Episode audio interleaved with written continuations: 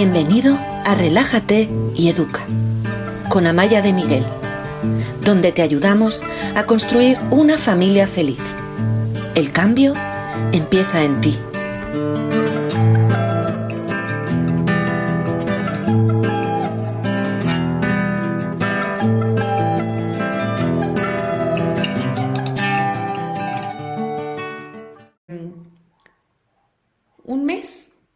Pensando, hice directo, hice martes con Amaya en agosto y creo que sí.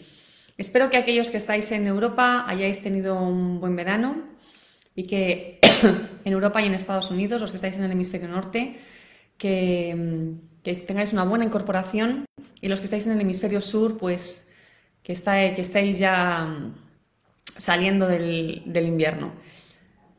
Para los que no me conocéis, os quiero decir que este es un programa que mm, llevo años haciendo, si no me equivoco, desde que empecé Relájate y Educa, desde que lo fundé en 2017, en el que respondo tus preguntas sobre educación, crianza, vida en familia, vida en pareja, lo que necesitéis. La manera... Estoy con una tos un poco pesada, lo siento, ten paciencia conmigo. Voy a hacer lo posible para, por no molestarte mucho, pero ahí está. La manera que funciona es que esta mañana he colgado un post y habéis escrito vuestras preguntas y ahora voy a responder las que tengan más me gusta. La verdad es que creo que está todo el mundo muy liado estos días. Hacía tiempo que no teníamos tan poquitas preguntas, así que creo que va a ser agradable. No vamos a ir con esa prisa que tengo a veces y esa sensación de frustración de no poder responderlo todo.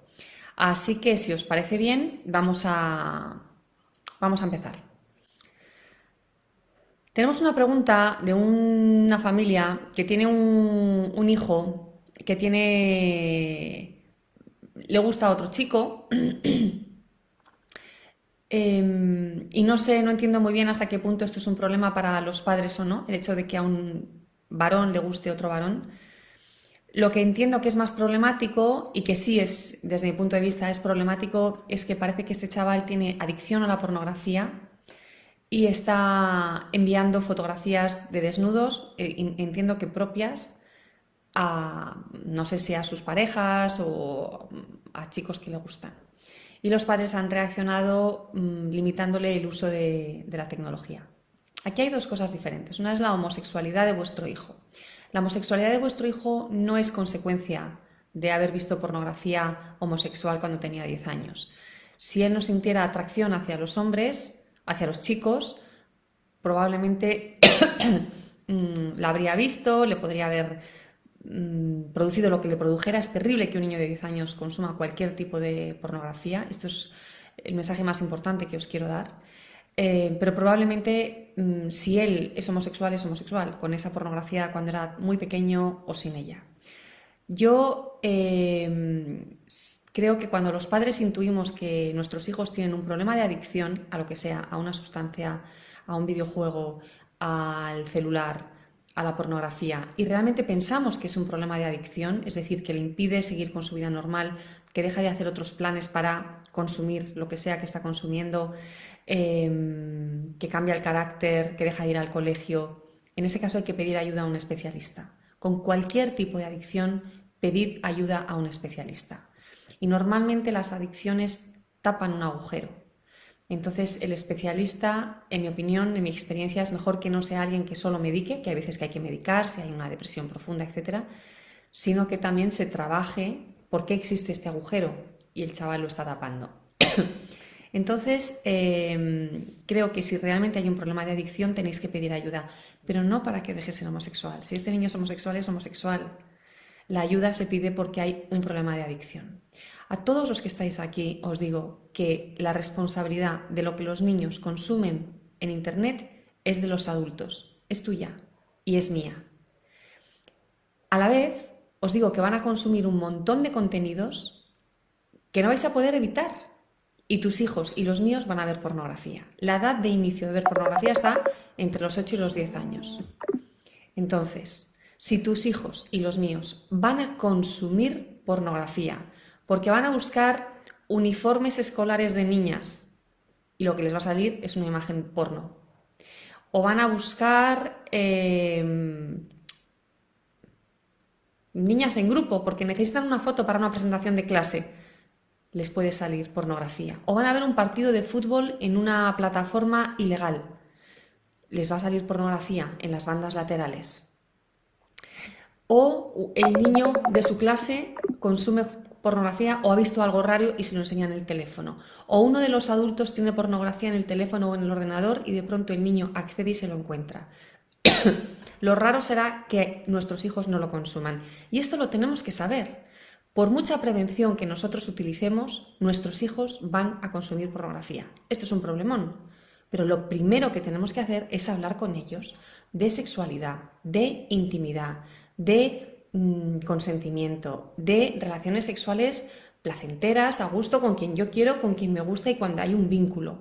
Tenemos que hablar de qué es la pornografía y por qué no queremos que consuma pornografía, no desde el miedo, no desde el terror, sino haciéndoles ver que queremos que ellos tengan unas buenas relaciones sexuales en el futuro y que la pornografía no les va a ayudar. Las consultas de los sexólogos hoy en día se están llenando de jóvenes, cuando hace años, no muchos, las consultas de los sexólogos mm, se llenaban de gente de mi edad, de gente en una etapa muy madura, y ahora son chavales de 20 años. Entonces, yo sí os pido que controléis lo que los niños consumen, que pongáis controles parentales en todos los dispositivos de vuestra casa, en todos, porque lo pones en el celular del chaval o de la chavala, pero es que a lo mejor un día utilizan tu móvil para cualquier cosa. Ay, voy a ver cómo se va al restaurante al que vamos a ir. ¡Pum! ahí hay una imagen porno. Tengo que hacer una búsqueda en Internet para una cosa del cole. ¡Pum! Le sale contenido no adecuado, que no solo la pornografía es contenido no adecuado, hay mucho contenido que parece que es inocuo y no lo es. En España ahora lo sabemos bien, porque un beso como el de Rubiales hace años parecía que era inocuo y nos hemos dado cuenta de que de inocuo no tiene nada. Pero hace 15 años probablemente eso habría pasado desapercibido, desgraciadamente. Entonces, Poned controles parentales y hablad mucho con vuestros hijos. No se puede poner puertas al campo, pero sí se puede enseñar cómo se maneja uno por el campo, por qué caminos tiene que caminar y qué pasa si se encuentra con el lobo. Entonces, tenéis que tener esta conversación. Hay que hablar de pornografía, hay que hablar de sexualidad, no desde el miedo, sino como algo bonito.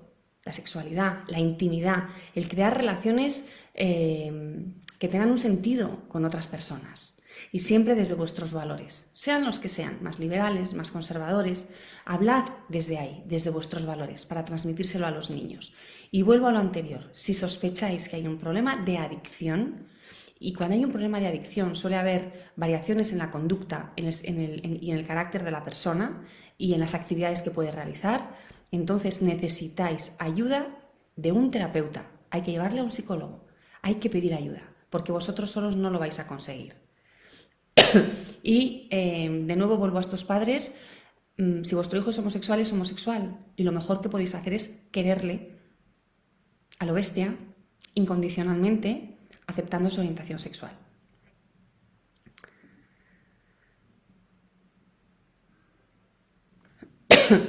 Nos dicen aquí eh, que hay un niño de tres años que es muy competitivo y que cuando la madre o el padre quiere trabajar con él los fonemas, las letras, el niño no le deja enseñar, le dice, así no es, es como yo digo. Y cuando se equivoca se frustra muchísimo. La madre intenta calmarle y le dice que quiere ayudarlo y no se deja. Se enfada, le llama tonta y esto ocurre con cualquier cosa que quiere enseñarla. Enseñarle. Yo me pregunto, ¿por qué esta madre, por qué quieres enseñarle a un niño de tres años los fonemas? ¿Por qué quieres enseñarle a un niño de tres años las letras? Porque muchas veces, y esto os lo digo para que os observéis a vosotros mismos, las cosas que hacemos con nuestros hijos dicen más de nosotros que de ellos. A mí la conducta del niño no me parece rara. Lo que me parece que podríamos discutir es la conducta de los padres. ¿Este niño va a un colegio? ¿Le están enseñando cosas en el colegio? Pues ya está. Que sean los profesores los que se encargan. Y os voy a decir algo para vuestra tranquilidad.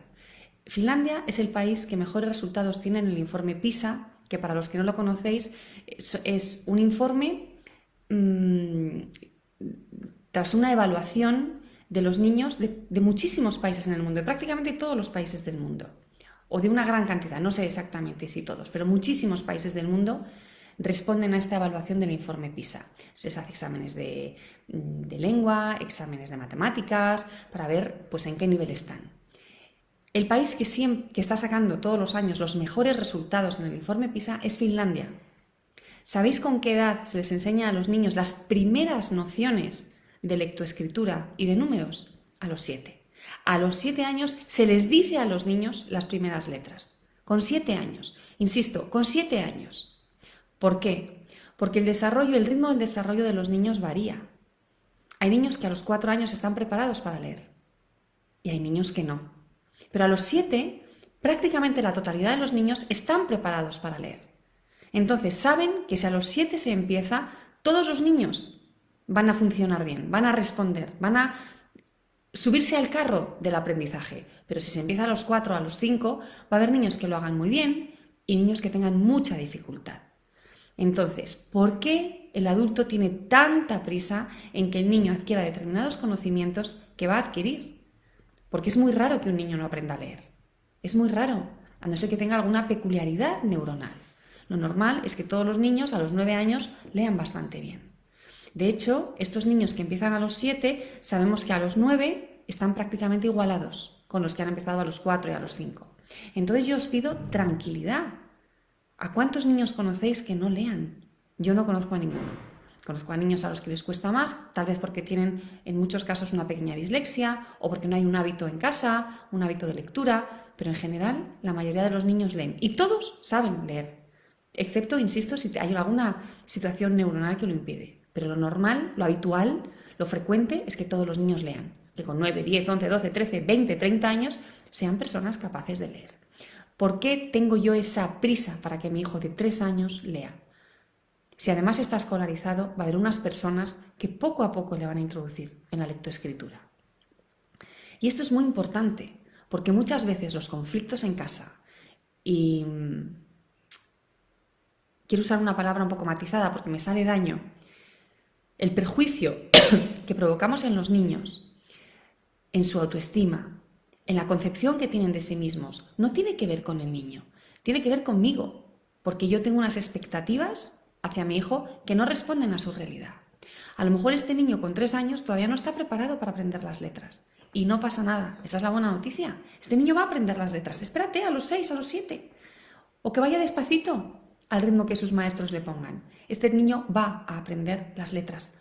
No hay prisa. Entonces tenemos que observarnos. ¿De dónde viene mi prisa? ¿De dónde viene mi ansiedad? ¿Qué expectativas tengo con respecto a mi hijo? ¿Y qué perjuicio le puedo ocasionar si no responde a mis expectativas? Una de las cosas que trabajamos con los alumnos de Relájate y Educa es a comprender mis expectativas y a desprenderme de ellas. Entonces, yo aquí no veo ningún problema en el niño. Yo veo un problema, bueno, un problema, un obstáculo en la madre que nos escribe esto. Y mi invitación es a que no le enseñes las letras. Él claramente te está diciendo que la relación que quiere tener contigo es una relación diferente. Tal vez él perciba que tú le estás pidiendo cosas que no está preparado para darte. O a lo mejor le aburre muchísimo. O a lo mejor quiere que seas una mamá distinta, que te vincules a él, no que tengas un objetivo de resultados, como en un trabajo. Quiero obtener estos resultados con mi hijo, sino quiero tener un vínculo. Fíjate la diferencia. Quiero que mi hijo de tres años sepa las letras, Quiero generar un buen vínculo con mi hijo. Tu hijo no es un empleado que tenga que dar una serie de resultados. Tu hijo es una persona. Y esta, es una de las cosas que, quiero enfatizar, porque muchas veces no tratamos a nuestros hijos como si fueran personas. Los tratamos como si, como si fueran seres que tienen que responder a nuestras expectativas, que tienen que cumplir con nuestros deseos, que tienen que ceñirse a una idea anterior a ellos y se nos olvida lo más importante. ¿Sabes qué es lo más importante? Tener una relación de verdad con ellos, tener un buen vínculo, tener una buena conexión. Eso es más importante que las letras. Y aquí entonces quien probablemente tenga algo que modificar sea la madre, seamos nosotros los adultos y no el niño. Así que yo os invito a que reviséis estas expectativas y que Escuchéis lo que os dice vuestro hijo. Este niño está diciendo, mamá, no quiero que mi relación sea que tú me exijas aprender las letras, no me siento preparado, no me siento cómodo. Seguro que este niño prefiere jugar con su madre y probablemente el beneficio a largo plazo para esta criatura de jugar con su madre sea muchísimo mayor que estar 15 minutos al día aprendiendo la M con la A, ma. Perdón. Aquí nos dicen, ¿cómo paro las explosiones muy fuertes de una niña de 5 años que acaban en insultos, gritos, golpes, arañazos? Bueno, ¿por qué explotan nuestros hijos? Yo tengo en YouTube una... Tengo varias clases, em, por si las queréis ver. Una se llama Niños que a veces explotan. Esta la encontraréis en la plataforma de em, Educar es todo. En mi canal de YouTube, que es Relájate y Educa, tengo un vídeo que es Niños explosivos. Los niños explotan porque están mal, porque hay un malestar interno, porque hay situaciones que les estresan. A veces explotan porque sus cerebros son muy rígidos y ellos se hacen una idea, tienen una foto de, cómo van a ser las cosas, cómo va a ser la comida. Y luego resulta que esa foto no se cumple. A lo mejor ocurre de una manera que también les gusta, pero su cerebro no sabe cambiar de lo que habían ideado a lo que ocurre después y se bloquea. Y cuando el cerebro se bloquea, ¡boom! En estos casos, como son cerebros poco flexibles, explota. Es una barra de hierro, no se mueve de su sitio. Me habías dicho que, íbamos a comer carne y estamos comiendo, o creí, yo no me lo habías dicho, creí que íbamos a comer carne y estamos comiendo pasta. Me encantan las dos cosas, pero es que yo había visto la foto con la carne y ahora de pronto me pides que el cerebro se mueva de la foto con la carne y se vaya a la foto con la pasta. Mi cerebro no puede, porque es una barra de hierro, no es una caña de bambú flexible. Entonces el cerebro se estresa, se bloquea y ¡buah! ahí tenemos la explosión.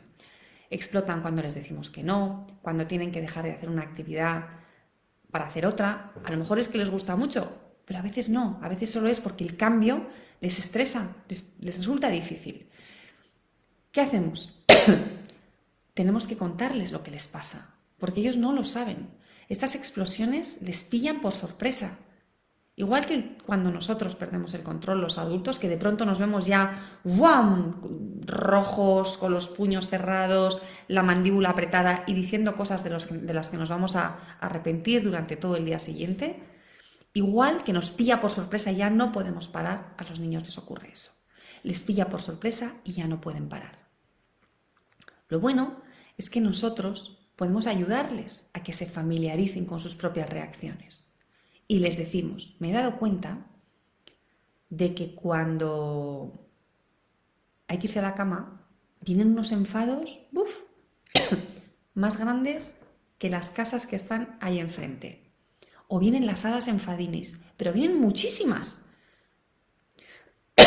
y de esta manera estamos nombrando lo que ocurre. Es fundamental. Es el primer paso de la educación en inteligencia emocional. Si tus hijos son más mayores, no dices lo de las hadas, vienen unos enfados enormes, se lo dices con más seriedad. Buf, es que me he dado cuenta de que cada vez que hacemos en esta situación, la que sea, cada vez que te digo que no puedes hacer algo, vienen unos enfados grandísimos. Segunda parte, una alternativa. ¿De qué otra manera lo podemos hacer? ¿Cómo te lo puedo decir para que sea más fácil para ti? O si tú conoces la alternativa, se la das, que sería con niños pequeños. Cada vez que te digo que no a algo, vienen las hadas de los enfados, es que no les gusta nada que les digamos que no, no les gusta nada. Pero yo creo que si te digo el no suavecito, o te lo dibujo en la espalda, o te lo digo mientras te abrazo, a lo mejor las hadas de los enfados no vienen. Porque yo creo que las hadas de los enfados, esto de los abrazos, no les interesa nada. Así que, ¿qué te parece si la próxima vez que te tenga que decir que no, te abrazo y te dibujo un no en la espalda? Otra cosa que podemos hacer es preparar a ese cerebro, que se prepare para el no. ¿Cómo? Imaginando que es el no lo que produce los estallidos, ¿eh? O la situación que sea. Lo importante es que tú identifiques cuáles son las situaciones en las que estos niños, ¡boom!, explotan. Vamos a imaginar que es cuando les dices que no, algo que desean. Entonces el niño te dice, quiero este pastel y tú no se lo vas a dar. Pero en lugar de decirle, no, hoy no toca pastel, le puedes decir, ¡Ah! madre mía, vamos a tener un problema, mejor no te respondo, porque me da un miedo responderte, uy, me voy a esconder aquí. Y te escondes detrás de una puerta, debajo de la mesa. Es que no me atrevo a decírtelo. Es que no, no sé si a tu cerebro le va a gustar mi respuesta. Y cuando a tu cerebro no le gusta mi respuesta, ¡buf! vienen unos enfados, ¿tú crees que estás preparada para mi respuesta? ¿Te la puedo decir? Es que no te va, uy, mejor no lo hago, uy, qué miedo me da. Y luego Cuando ya parece que la niña está más preparada, le dices, pues es que ya sabes que hoy no toca pastel, que el pastel es los viernes. Y lo siguiente, para que estos niños no exploten así, con esta agresividad, es crear una estructura muy clara. En Relájate y Educa os enseñamos a crear estas estructuras. Que los niños sepan qué tienen que hacer, cuándo lo hacen, cómo lo hacen. Pídeselo siempre de la misma manera, en el mismo horario del día. Sé muy coherente, muy consistente, porque entonces no les vas a sorprender. Ellos ya saben lo que les toca. Ah, ya sé que todos los días, a esta hora, de la misma manera, tengo que poner la mesa. Y siempre me lo van a pedir igual. Y si es posible, con acompañamiento. Entonces, como ves, no hay una fórmula para que una niña de 5 años deje de tener explosiones. Es un camino, son muchas las fórmulas que hay que tener. Y muchas veces necesitan madurar porque parte de, de esta dificultad es ese cerebro que todavía está inmaduro. Entonces hay que darles tiempo. Lo peor que podemos hacer en estos casos, en mi experiencia, es aumentar dificultad cuando algo es ya difícil. Porque el niño que va a explotar tiene una pelota negra aquí dentro, una pelota grande. Si yo le añado dificultad, presión, tensión, mal humor, agresividad, esta pelota se va a hacer todavía más grande. Entonces tiene que explotar sí o sí. Lo que yo tengo que hacer es contener, crear una estructura muy clara, que los límites se sepan muy bien, que todos en la casa los, los conozcamos. Em, y si puedo, intentar hacer lo posible para que esa pelota se vaya reduciendo, se vaya reduciendo y no crezca, hacerla más pequeña. Y otra cosa que podéis hacer es, en las situaciones difíciles, que muchas veces producen esas explosiones, a ver qué nos podemos inventar para convertirlas en situaciones fáciles, a través del juego, a través de las canciones. Podéis buscar alguna de mis, alguna de mis clases, de mis masterclass sobre disciplina juguetona. Mm, ponéis disciplina juguetona Maya de Miguel y os va o relájate y educa, disciplina juguetona y os van a aparecer algunas masterclass y ahí vais a encontrar algunos ejemplos concretos de juego para que las situaciones difíciles se conviertan en situaciones más sencillas. Elena nos dice que tiene una hija de 14 años y medio, que quiere independencia y a la madre le parece muy bien, pero no sabe en qué darle autonomía. Por ejemplo, no quiere negociar horarios de acostarse, cumplimiento de responsabilidades, tareas, tipo de ropa que no esté hipersexualizada, tiempo de pantallas, acceso a redes sociales, comida, horarios de salir. Elena, me pregunto en qué le estás dando autonomía a esta niña, porque estás hablando de unos pilares muy fuertes, perdonadme, donde hay muy poca posibilidad de negociación. Con 14 años no se trata de que se haga lo que tú quieres o lo que la niña quiere. Muchas veces a esta edad hay que buscar espacios de, medio. A lo mejor la niña no quiere redes, mm, quiere redes sociales y tú le dices que no. ¿Es posible llegar a un acuerdo? Bueno, redes sociales sí, pero solo alguna que tú consideres, o, pero TikTok de ninguna manera, por ejemplo. En mi casa TikTok está vetado, pero... Y tanto tiempo al día y, al principio me gustaría que lo navegáramos juntas porque quiero saber que, el, uso que haces es adecuado y que la gente te habla de la manera adecuada y que tú sabes identificar si alguien no lo hace y tú te relacionas bien. Por ejemplo. O em, tipo de ropa que no sea hiper sexy. Hay un terreno intermedio entre lo que para ti no es permitido y lo que ella quiere, porque también os digo una cosa. Yo recuerdo una vez, solo una vez, porque no me interesó hacerlo más y no lo podría haber hecho más. Una amiga me dejó una falda hiper ajustada y la hermana de otra amiga le dejó a esta otra amiga una falda hiper ajustada. Y nos fuimos a un portal, no, no recuerdo si al de su casa o al de mi casa, nos pusimos estas faldas hiperajustadas, nos fuimos por ahí al volver a casa nos cambiamos y, nos pusimos la ropa más modosita que nuestras familias iban a probar. ¿Por qué estoy contando esto? Si tu hija se quiere vestir hipersexualizada, es mejor que lleguéis a un acuerdo. Esto me parece excesivo, pero a lo mejor esto, que a ti no te gusta, pero es un poquito menos, te lo puedes poner. Y empezáis a dibujar el espacio de los grises, que es el espacio de la supervivencia. Porque si no lo va a hacer a escondidas. Y va a ser peor, porque se va a radicalizar. Entonces, mi invitación con una chavala de 14 años es a que empecéis a habitar el espacio de los grises, que es muy incómodo y que lleva consigo el perder control. Y con adolescentes hay que perder el control. No, perder el control no es adecuado. Hay que soltar, hay que controlar menos. ¿En qué cosas no podemos de ninguna manera ceder? En las conductas que realmente son de riesgo. Abandono escolar, no es que se vayan a morir por el abandono escolar, pero se pueden jugar su futuro. Eh, drogas, alcohol, mm, meterse en coches con personas que han bebido o se han drogado, eh, tener sexo mm, no consentido por su parte o por la parte de otros, o que no les apetezca, o, o con personas que no conocen, o sin preservativo. Esas son las cosas realmente importantes, porque ¿sabéis lo que ocurre? Lo que ocurre muchas veces con nosotros, con los padres en la adolescencia, es que nuestro hijo no hace una tarea, no recoge la mesa, no saca la basura y ponemos el grito en el cielo. O deja los zapatos todos los días en la entrada, todos los días. Los zapatos en la mochila, ¡bum! Tengo que saltar por encima de esos zapatos y esa mochila todos los días. Y no lo aguanto. Y pongo el grito en el cielo. Ya está bien todos los días. ¡ah! Al 100%. Pero es que entonces cuando ese chaval llegue borracho a casa, o se empiece a drogar, o me entere de que se ha metido en el coche con alguien que estaba borracho, voy a reaccionar de la misma manera. Entonces ellos no van, a, discernir, ah, la reacción de mi madre cuando me voy con un borracho es la misma reacción que cuando me dejo la mochila en medio del pasillo. ¿Tendrán la misma gravedad? Serán dos cosas equivalentes y no lo son. Entonces, vamos a ver cuáles son las conductas realmente de riesgo, lo que implica un riesgo importante y cuáles no. Por ejemplo, con el horario de dormirse, yo siempre es, mm, para mí es súper importante el horario de dormir. Pero mi hijo adolescente mm, no se acuesta a la hora que yo quisiera, no lo hace, pero tampoco se acuesta a la una de la mañana. Entonces se acuesta media hora más tarde, tres cuartos de hora más tarde de lo que a mí me gustaría. Pero sé que no está hasta la una de la mañana despierto. Bueno, sé, lo imagino.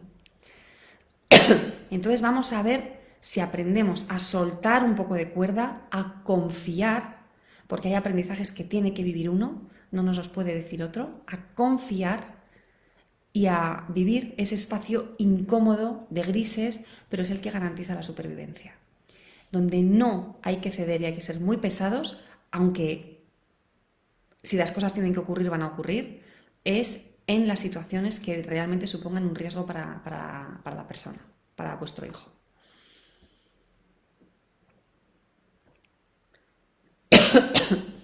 Eh, Berta nos dice que tiene un hijo de nueve años que cuando algo no va bien llora, se le llenan los ojos de lágrimas y llora y no lo expresa. Pues eh, cuando le dicen que no coma tanto, cuando le piden que haga ejercicio, cuando le piden que lea. Hay aquí algo que me llama un poco la atención, porque fijaos que Berta nos habla de hacer ejercicio y no comer tanto. Me pregunto yo cuáles son los hábitos en casa, porque muchas veces no es decirle al niño hace ejercicio, sino hacer un plan familiar que incluya una vida activa. A veces no es decirle al niño que no coma tanto, sino que no te importe que coma porque sabes que lo que hay en la mesa es súper sano. ¿no? Pues si quieres comer más zanahorias y más lechuga, adelante, no pasa nada. No tenemos comida adictiva, casi no hay hidratos de carbono, no hay azúcares. Puedes comer, no hay tanta carne, puedes comer, no pasa nada. Entonces me pregunto cuánto de lo que hay aquí responde a los hábitos de los adultos, hay un buen hábito, y estamos responsabilizando a los niños de que lo hagan bien cuando nosotros no estamos generando un espacio para que las cosas se puedan hacer bien. Yo no le puedo decir a mi hijo de nueve años que haga ejercicio tendré que generar un espacio donde hacer ejercicio sea fácil. Vámonos con la bici. Vamos a saltar a la comba. Vamos a jugar con el balón. Vamos al monte, andar. Vamos a jugar con las olas, si tenéis playa al lado. Vamos a trepar esa pared. Vamos a trepar esa construcción del parque. Vamos a echar una carrera. Yo genero el clima familiar lo generamos los adultos. Por otro lado, a mí que, un niño, que a un niño se le llenen los ojos de lágrimas cuando algo le, le frustra o no lo sabe procesar, me parece que es una cuestión de tiempo. No te preocupes en absoluto. No agrede a nadie, expresa la emoción que tiene. Eh, ojalá, ojalá todos los niños hicieran esto. Estoy pensando en estos padres de la niña de 5 años que se pone a arañar y a pegar, que eso yo lo he vivido en mi casa. Mucho mejor que se le llenen los ojos de lágrimas a que te insulten, te den una patada, eh, o rompan un plato, o den una patada a la puerta. Entonces, yo no me preocuparía por eso. Y si quieres que el niño te diga lo que siente, a lo mejor necesita otro momento, a lo mejor más tarde, cuando ya se ha pasado la dificultad. Oye, cariño, ¿qué te ha pasado antes? ¿Tienes alguna palabrilla por ahí para contármelo? Porque he visto que ha sido una situación un poquito difícil, ¿no? A lo mejor hay que hablarlo en el momento de la calma, porque muchos de nosotros no sabemos hablar en el momento de la dificultad. Y es posible que este niño pues no lo sepa hacer. Em, aquí nos dice que Moni, Moni Roblesio Moni, Mónica a lo mejor, que tiene una niña de 6 años que es muy insegura y que cuando piensa que algo no le va a salir ni lo intenta. Jugar a un juego nuevo, intentar una pirueta, intentar un deporte. No sabemos si esto es una cosa de su carácter, si es algo que está aprendiendo de los padres o, o si es que es una niña prudente y que necesita tiempo para atreverse. Yo no sé si es el caso de esta niña, pero yo sé que muchas veces los niños no se atreven a hacer nada porque cuando eran pequeñitos el mensaje que recibían de los padres era, no corras, no toques, no hagas, déjalo, estate quieto, no, no, por ahí no, por ahí no, mira el niño que, se, que está haciendo no sé qué. Entonces todo el rato el mensaje que han recibido cuando eran chiquitines era, no, no, no, no. Han interiorizado el no. No puede hacer cosas. Está mal que haga cosas, está mal que me moje, está mal que me manche, está mal que trepe, está mal que corra, está mal que chupe, está mal que pruebe, está mal que pinte en sitios donde no puedo pintar. Y me lo han dicho con el no, no, no. Entonces, ¿dónde me instalo? Me instalo en el no. Me instalo en el, no sé, Mejor no pruebo nada porque cualquier cosa que haga, no te ponga, ¿cómo te vas a poner esa falda con esa camiseta? Hija, ¿no ves que no queda nada bien? ¿Pero dónde vas con esos zapatos? ¿Pero quieres dejar a tu hermano que le vas a hacer daño? Al hermano chiquitín, ¿no? Le están manipulando. ¿Quieres dejar al hermano que, que le vas a hacer daño? Quita, anda, ya lo hago yo, que lo hago mejor. Ya, ya te hago yo la cama, hija, que lo hago más rápido y lo hago mejor. Entonces, hay que revisar tenemos que revisarnos a nosotros mismos. ¿Qué mensaje le doy a mi hijo? ¿Qué mensaje le llevo dando durante estos seis años? ¿Es un mensaje de más o menos haz lo que te dé la gana mientras no sea irte a la carretera que te van a pillar los coches o meter los dedos en un enchufe? Pero muchas cosas las puedes hacer, puedes probar, puedes experimentar y yo voy a estar aquí acompañándote y a tu lado por si te caes, pero no protegiéndote, sino dejando que te caigas, dejando que te manches, dejando que, que algo te salga mal tenemos un curso en Relájate y Educa que se llama Niños Felices y trabajamos la autoestima. la autoestima que se empieza a construir desde, que son muy pequeños. Y todos estos noes atacan directamente la autoestima, la seguridad. Pero a lo mejor esta niña no ha tenido nada de lo que estoy diciendo yo y simplemente está construyéndose a sí misma y está aprendiendo observando. Hay muchos niños que tienen que observar durante mucho tiempo antes de incorporarse a una actividad. Pero lo que sí os invito a hacer es a que abráis un poco las estructuras familiares. Aquí me contradigo porque yo creo que las estructuras son fundamentales, las estructuras, los límites, las normas, son hiper importantes, pero son importantes en las cosas que son importantes. Y en todo lo demás, los niños tienen que hacer lo que les dé la gana. Y es muy importante que les demos mucho espacio para que puedan hacer lo que quieran, que haya muchas cosas que pueden hacer, sobre todo cuando son pequeños. Tienen que experimentar. Los niños son mini científicos, están descubriendo todo, están descubriendo el mundo. No puede ser que en este... Por ejemplo, una cosa clásica que nos ha pasado a todos. El niño que está comiendo coge un objeto y lo tira al suelo, o está en el carrito y lo tira al suelo. El padre, la madre, lo recogen y se lo dan. ¿Y el niño qué hace? Lo vuelve a tirar. El adulto se lo vuelve a dar. Y lo vuelve a tirar. ¿Pero qué haces? ¿Cómo lo tiras? No lo vuelvas a tirar. Si lo vuelves a tirar, no te lo doy. Y el niño lo que está haciendo es descubrir la ley de la gravedad. Ostras, es que si lo tiro se cae. Increíble, ¿no? Es que es increíble. Si lo tiras se cae. Y lo vuelves a tirar y se vuelve a caer. Y nosotros no les dejamos investigar lo que está ocurriendo. O los niños que siempre me hacen mucha gracia, aunque sé que es una faena, que tiran el rollo de papel higiénico al inodoro. Pues es que yo no entiendo, es muy apetecible. En el inodoro pasan cosas, caen cosas, cae la caca, cae el pis. y si tiro el papel higiénico, ¿qué pasa? Se moja y empieza a hincharse. ¡Wow! ¡Qué impresionante! Es impresionante. ¿Te estoy diciendo que el niño puede tirar el papel higiénico al váter? No, enseñale a que no lo haga. Pero el niño que hace eso no está haciendo nada mal. Esto es lo importante. No hace nada mal. Está investigando cómo funciona el mundo. Está siendo creativo. Es un rollo para ti que te toca limpiarlo y te da asco y no te apetece. Pero este niño no hace nada mal. Entonces, ¿qué hacemos?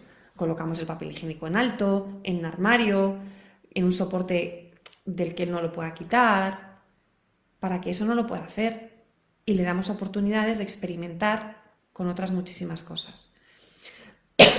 Entonces, eh, bueno, no sé si te habría ayudado, Moni, pero hay que dar muchas oportunidades a los niños. Alguien nos dice que en mi libro, Relájate y Educa, eh, una niña siempre hace su hermana y que, y que siempre cede, y que a lo mejor es por el modelo que le dan en casa. Y entiendo que la pregunta de la madre es, ¿una niña sigue el modelo de la madre porque es niña o sigue el modelo del padre aunque sea niña? Es decir, el niño se identifica con el varón y la niña se identifica con la madre, puede ocurrir o puede no ocurrir. Pero em, aquí estamos hablando, aquí hay una cosa importante que yo no he sabido todavía desarrollar bien y no sé muy bien cómo explicarosla ahora. Los seres humanos no somos primero individuos y luego comunidad. Primero somos comunidad y luego somos individuos. Lo que somos lo somos en función de las personas con, las que estamos, en función de nuestro contexto, o con nadie si estamos con nadie. Entonces, aquí lo que importa es esa comunidad, ese modelo, ese modelo que están generando los padres. Si en ese modelo hay una figura de sumisión y una figura autoritaria, la niña de algún, de algún modo va a incorporar estos papeles. No sabemos si se va a colocar en el espacio autoritario o en el espacio de, sumisión. A lo mejor se identifica con la madre por ser niña y se coloca en el espacio de sumisión, pero a lo mejor puede ocurrir que tenga un vínculo muy fuerte con el padre y se identifique con, con la figura masculina. Lo que tenemos que revisar es cómo son las relaciones de los adultos, porque eso es lo que ellos van a interiorizar. Y las mejores relaciones son las relaciones en las que no hay una figura de sumisión. Que se ceda así. ¿Cómo se puede tener una relación con nadie sin ceder? Con un padre, con una hermana, con un hijo, con una pareja. Hay que ceder, hay que dar, hay que negociar, hay que adaptarse al otro, hay que desprenderse de cosas nuestras para favorecer la con la otra persona. Pero eso es diferente a la sumisión. Entonces aquí los adultos lo que tenemos que hacer es revisar si en nuestro esquema de pareja hay una relación de sumisión o si vivís con vuestros padres, ¿hay una relación de sumisión o hay una relación de igual a igual? En la que se cede, en la que se da, pero también se recibe, porque el otro también sabe ceder, sabe dar, sabe adaptarse, sabe valorar tus necesidades. Y eso es lo que tenemos que construir. Y es importante la asertividad. Y la asertividad se enseña. Esta es la buena noticia.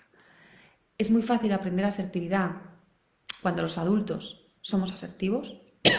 Entonces no hay que dar muchas explicaciones de asertividad porque es lo que están viendo todo el día, es el idioma que se habla en casa, papá es asertivo, mamá es asertiva, discuten lo que haya que discutir, llegan a acuerdos, negocian, mm, ceden si es necesario, mm, favorecen una vez al uno, otras veces a sí mismos. Bien, entonces lo van a aprender de manera natural.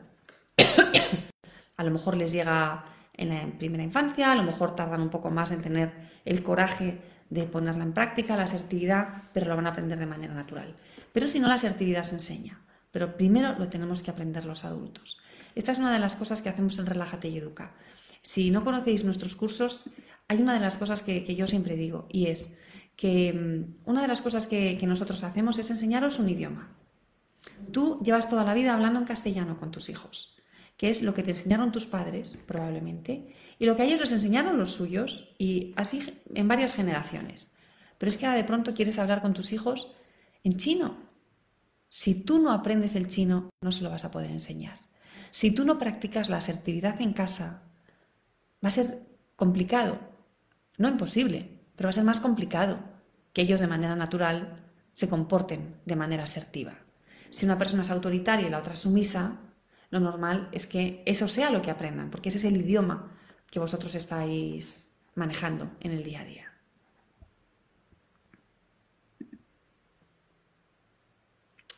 Mirad, nos cuentan aquí esta historia de un niño de casi siete años con el que todo es difícil. Tiene un área complicado, tiene una dieta estricta por alergias, desafía, hace gestos, no te mira, dice que es asqueroso. ¿Qué va mal en la vida de este niño? ¿Qué es lo que le pasa? Aquí hay una dificultad grande.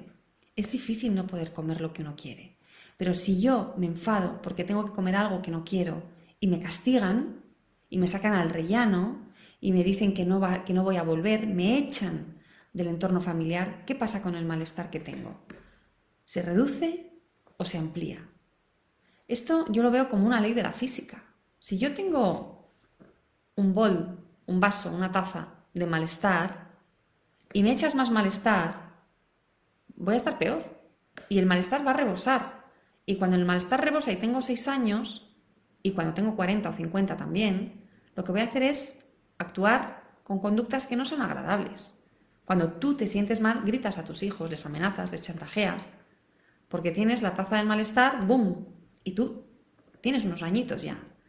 Entonces, si yo añado el malestar de este niño, hago que crezca, ¿qué va a hacer?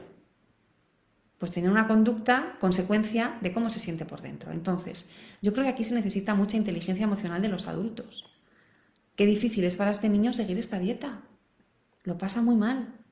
Voy a ayudarle, voy a acompañarle, va a tener que aguantarse con la dieta que tiene que tener. No podemos salirnos de ahí pero encima no le voy a hacer sentirse mal por estar frustrado, por no poder comer de todo. Entonces yo creo que aquí lo que tenemos que hacer es un cambio fuerte de los adultos y reducir la agresividad, porque con vuestra agresividad y vuestra tensión el niño está cada vez peor. Cuanto peor esté el niño, más gestos va a hacer, menos te va a mirar, más veces va a decir que es asqueroso, porque esto lo tiene que rebosa. Y hay una parte que es porque no le gusta la comida. Pero hay otra parte de malestar que lo añadimos nosotros, lo añadimos los adultos. Entonces yo siempre os digo, atención con el malestar que añadís, porque si queréis que el niño esté más tranquilo, más sereno, más relajado, y vosotros lo que hacéis es añadir tensión y agresividad, no vais a conseguir vuestro objetivo. En Relájate y Educa somos muy prácticas. Yo soy hiperpráctica. Entonces lo práctico es que alguien que está viviendo una situación difícil y que la vive mal, lo práctico es que me ayudes a no vivirla tan mal, que me la hagas un poco más fácil, que me acompañes. y que si me enfado, que me parece muy lícito, porque es una injusticia, lo vivirá este niño como una injusticia, no poder comer de todo, que si me enfado, que me des el espacio para enfadarme. Entonces yo creo que el trabajo es de inteligencia emocional, de gestión de las explosiones, que hemos hablado al principio del directo, y, y de empatía, Entiendo que estés cabreado, entiendo que te enfade, ya lo sé, yo voy a estar contigo mientras te enfadas. ¿Te puedes enfadar? Es que yo también me enfadaría si no pudiera comer eso tan rico o si me tocara comer solo esto. No tiene muy buena pinta. Utiliza el sentido del humor siempre que puedas. El sentido del humor con la comida funciona fenomenal. Así que intenta reírte. Y así, ese malestar que tiene el niño, boom, a ver si conseguimos que baje de volumen. ¿Qué tal vamos? ¿Os está pareciendo bien el directo? Contadme, por favor. Leer un poco los comentarios.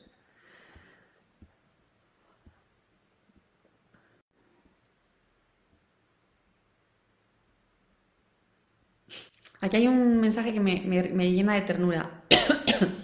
La hija de Jennifer tiene cuatro años, interrumpe siempre las conversaciones. Uy, se me acaba de ir interrumpe las conversaciones, se enfada. Em, ¿Y si le dierais el espacio para hablar? Hoy si le dijerais, ahora voy a estar hablando este ratito con este mayor, ¿vas a poder esperar este ratito a que termine de hablar y luego ya te toca a ti? ¿Vale? Porque es muy difícil que un niño que vive en el aquí y en el ahora tenga con cuatro añitos la capacidad de esperar a que vosotros terminéis una conversación. Y no es lo mismo una conversación de dos minutos que de cinco minutos que de diez minutos. Entonces, mm, si tu hija fuera un adulto, le daríais espacio para poder hablar. Entonces, a lo mejor hay que decirle, en este ratito ya termino, uy, me falta este poquitín, uy, me falta este poquitín. Y cuando juntes los dedos ya le escuchas. A ver, corazón, cuéntame lo que me querías contar. Y también hay que decirles a los niños lo que les ocurre, lo hablábamos antes, inteligencia emocional. Me he dado cuenta de que te cuesta muchísimo que mamá hable con otra persona mayor. Es que tú quieres que mamá solo hable contigo, ¿a que sí? Hoy a la salida del cole voy a hablar un poquitín con un papá, así de poquitín. A lo mejor te enfadas, a lo mejor vienen los enfados. Voy a intentar decirle las cositas muy rápido, para que los enfados estén muy poco rato. Y nombráis la dificultad que tiene. Y poco a poco irá aumentando el tiempo que es capaz de aguantar viendo cómo su madre se va, deja de estar mirándole a ella, porque los niños quieren nuestra mirada. Ellos se forman a través de nuestra mirada. Nuestra mirada es la que conforma a los niños. Si yo dejo de mirar al niño para mirar a un adulto, el niño que me va a decir, que estoy aquí, porque si no le miro no existe. Entonces me dice, estoy aquí, eh, eh, mami, papi, miradme, eh, eh. Y muchas de las cosas que dicen los niños es, eh, estoy aquí, hacedme caso valoradme, soy importante, hazme sentir importante, hazme sentir que ocupo un sitio importante en tu vida. Pero es que si miras a ese otro adulto, yo desaparezco, no existo en tu vida. Me tienes que mirar. Entonces hay que explicarles, te quiero, eres importante para mí y voy a estar un poquito de rato con otro adulto. Y luego voy a volver a estar contigo. Tranquila, que voy a volver porque quiero escuchar lo que me dices. Me importa muchísimo lo que me vas a contar.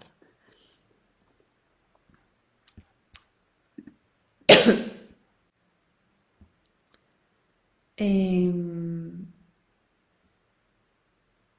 estoy leyendo un mensaje de un niño de 6 años. ¿Cómo motivar a un niño de 6 años a hacer deberes de matemáticas y lengua? Sabiendo que tiene que estar sentado.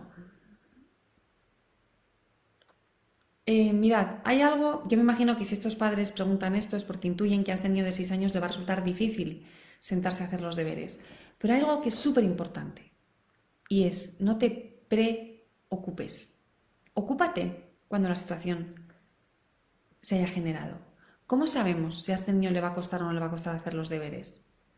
A lo mejor le ha costado a la hermana, pero no sabemos si a él le va a costar o no. A lo mejor le cuesta muchísimo más que a la hermana, o a lo mejor lo hace, lo hace sin problemas. No lo sabemos. Entonces, yo os digo dos cosas. Una, no os preocupéis, ocupaos. Cuando la situación se presente, os ocupáis, porque no sabemos, incluso sabiendo que al niño le va a resultar difícil, no sabemos cuál va a ser su dificultad. Es el horario, es el lugar de la casa donde lo hacemos, lo va a hacer mejor de pie, lo va a hacer mejor en el parque, antes de llegar a casa, nada más salir del cole, es mejor hacerlo a última hora del día, es mejor levantarse prontito y acostarse pronto y hacerlo por la mañana antes de ir al colegio. ¿Cuál es la dificultad? No sabemos cuál va a ser la dificultad de este niño, si hay alguna. Y lo siguiente es proyectar confianza, porque cuando el adulto ya está temeroso porque el niño no va a poder hacer los deberes, eso es lo que vamos a proyectar.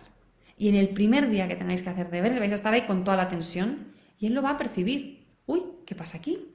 Algo está pasando. En lugar de ir con la confianza de todo va a ir bien.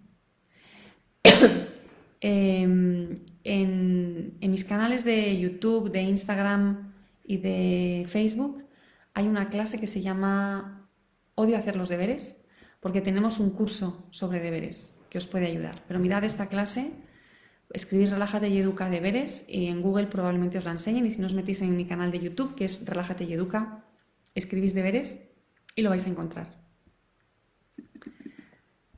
Em, y por supuesto, a vuestro hijo no le interesa hacer la tarea. Es lo más habitual. Un niño de 6 años lo que tiene que hacer es jugar, es su principal trabajo y mm, es normal que no quieran hacer la tarea. Por eso hay que ver varias, varias opciones, como ver si es el horario, em, como generar un espacio y un tiempo concretos a lo largo del día para hacer los deberes, cómo limitar este rato, cómo hacerlo en movimiento para niños que tienen dificultades para estar quietos, como muchas veces el movimiento es mucho más fácil, es más llevadero. Hay un niño de 6 años, nos dicen que pega a niños más pequeños, cuando la mamá le regaña, le contesta, le grita, no obedece. y la mamá le dice no se pega, no se grita. Y entonces la mamá le sienta en una silla y el niño empieza a chillar. El niño no tiene respeto a los adultos ni a los niños, no sabe cómo actuar esta madre y dice el niño siempre estoy castigado. Pienso que los castigos no le sirven para nada. Bueno, en Relájate y Educa eh, intentamos que no castiguéis a vuestros hijos. Es nuestro objetivo. Cuando a mí alguien me pregunta, Maya, ¿castigos o consecuencias? Yo digo, ninguno. Si podemos elegir, elegimos ninguno, ni castigo ni consecuencia, elegimos que las cosas se hagan eh, con acompañamiento, con flexibilidad, mm, sin pasarnos, comprendiendo las necesidades de la otra persona. Entonces, entre castigo y consecuencia, ninguno. Hay también un vídeo cortito mío sobre que se llama castigo o consecuencia. Y si no, pues solo las consecuencias. Pero el castigo sabemos que no funciona en el largo plazo. Es que lo sabemos, está requete demostrado. El castigo funciona en el plazo inmediato por el miedo. Voy a obedecer ahora porque, porque si no me quedo sin algo o si no me ocurre algo malo. Pero en el largo plazo no, porque no ayuda a que el niño interiorice la conducta positiva. Yo entiendo que este niño lo que está haciendo es responder con agresividad a una situación de agresividad, de tensión. Si el niño piensa que está siempre castigado, ¿qué va a hacer? Resistirse, pelear es que si yo estoy en un entorno laboral, por ejemplo, donde constantemente me están llamando la atención, mm, me castigan, ¿yo qué voy a hacer? O, me meto para adentro, para adentro, que hay niños que lo hacen, se meten para adentro, o voy a pelear. Pues no me da la gana hacerlo, pues esto lo haces tú, yo paso, pues voy a trabajar lo menos posible, a mí eso no, a mí eso no, me, eso no me toca a mí, les toca a los del departamento de al lado. Hay, una, hay un aprendizaje que yo he vivido en Relájate y Educa que para mí fue el día que lo vi claramente, con mucha lucidez, me impactó. No sé si a ti te impactará también. Yo creo que pensamos que gritamos a nuestros hijos o les castigamos porque se portan mal. Pero es al revés. Los niños se portan mal porque les castigamos, porque les gritamos, porque les amenazamos. Cuando a ti alguien te trata bien, y tratarte bien no es solo que te diga te quiero mucho, cariño, besos, besos, es que haya una buena estructura, sensación de equipo, un buen liderazgo, una buena relación con el conflicto, una buena comunicación. Cuando a ti alguien te trata bien de verdad, lo normal es que tú le sigas. Eso es lo normal. En la mayoría de los casos le vas a seguir. Va a haber una alianza. Entonces, Cuanta más tensión generamos los padres, peor están los niños y peor se portan. Si queréis que vuestros hijos os sigan, la clave es que vosotros cambiéis. La clave es que el adulto cambie. Todas las formaciones de Relájate y Educa van hacia el cambio del adulto. Cuando el adulto cambia, todo cambia. El entorno cambia. Cuando tú te relacionas con una persona desde otro lugar, la persona se relaciona contigo desde otro lugar. Pero si mi herramienta es te agredo, ¿qué va a hacer la otra persona? ¿Me defiendo o te agredo? ¿O me meto para adentro? Y me lo guardo todo, ¿no? Me quedo congelado. Y tengo miedo, me asusto. Perdón. Entonces yo creo, Ana, que aquí sí que tenéis que hacer un cambio fuerte, eh, por lo que me describes. Un niño de 6 años, si tiene este malestar, tiene mucho que ver con la cultura emocional de casa. Nosotros tenemos un programa de seis meses que se llama Una familia feliz que tiene, dos, tiene una segunda parte, un programa avanzado. Y en este programa avanzado una de las cosas que trabajamos es precisamente la cultura emocional de la familia. ¿Quién establece la cultura emocional de la familia? ¿Una criatura de 6 años o unos adultos de 30, 40, 50 años? ¿Quién? ¿Quién establece la cultura de un espacio de trabajo? ¿El último empleado, el becario que acaba de llegar? ¿O la propietaria de la empresa? el equipo directivo de la empresa? ¿Quién establece la cultura de una institución?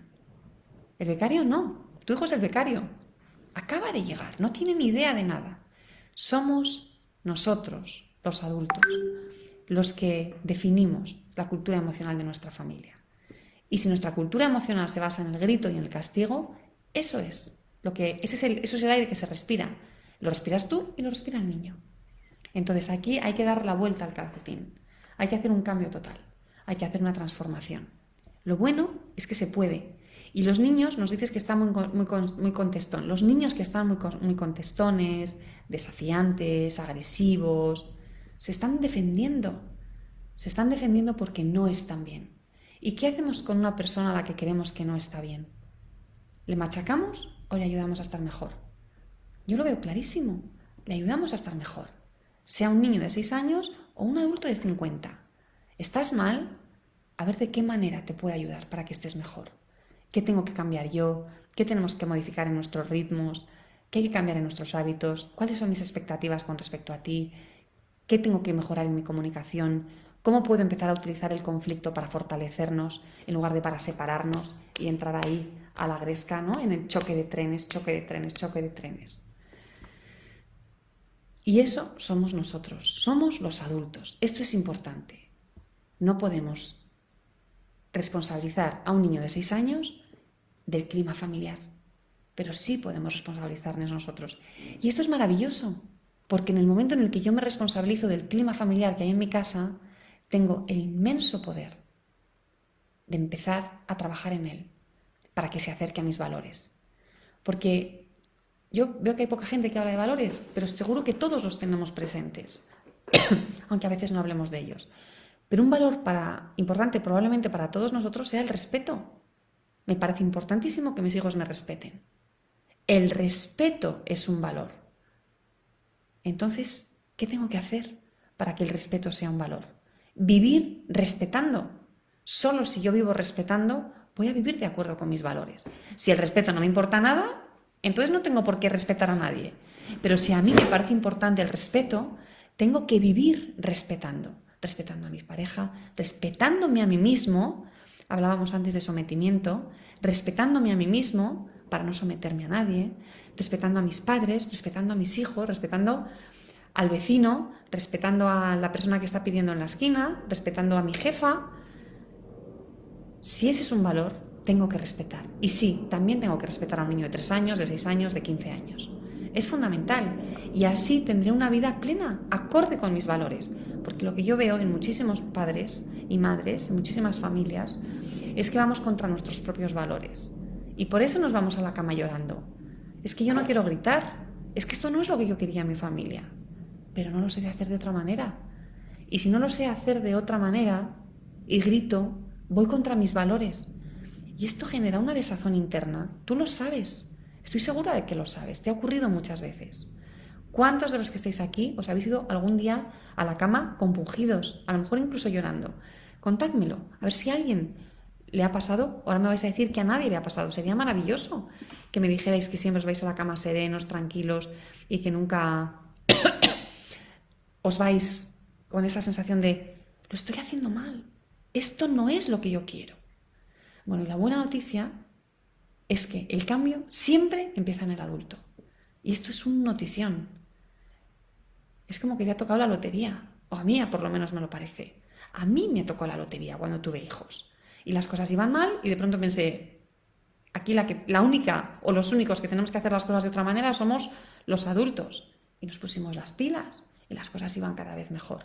Eso es una gozada tener esta capacidad. Hay cosas en la vida que no se pueden cambiar, pero el clima emocional de la familia se puede cambiar. Tu relación con el conflicto se puede cambiar, tu asertividad, tu liderazgo, tu frustración, todo eso se puede trabajar.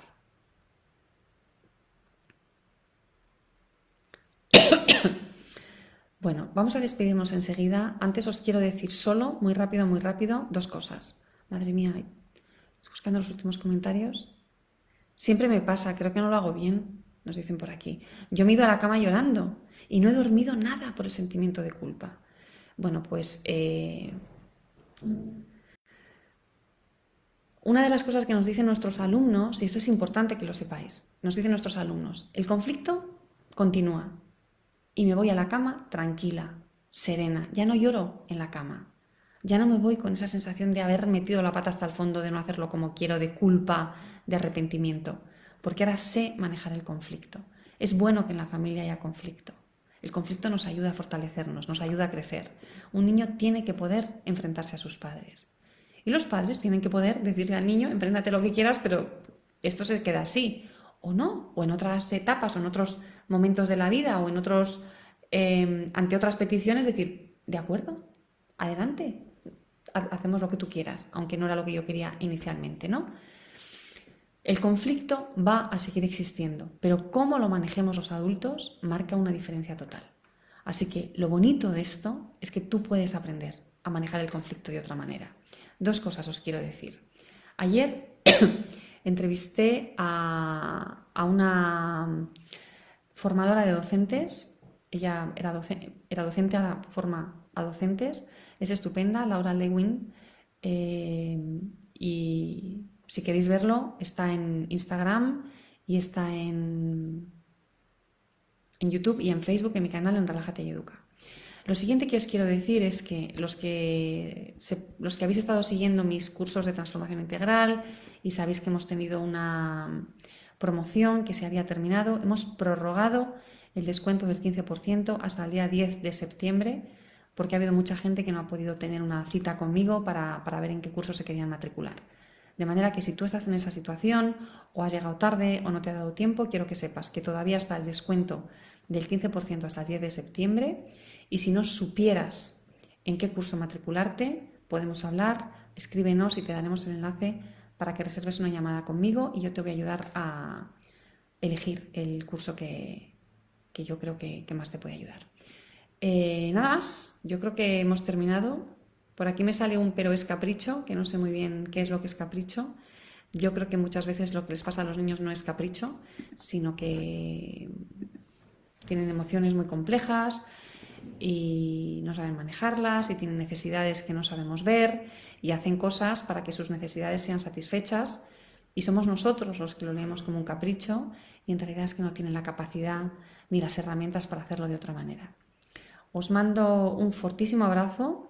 Em, espero que nos sigamos viendo por aquí en Relájate y Educa. Que estés fenomenal. Un beso. Adiós.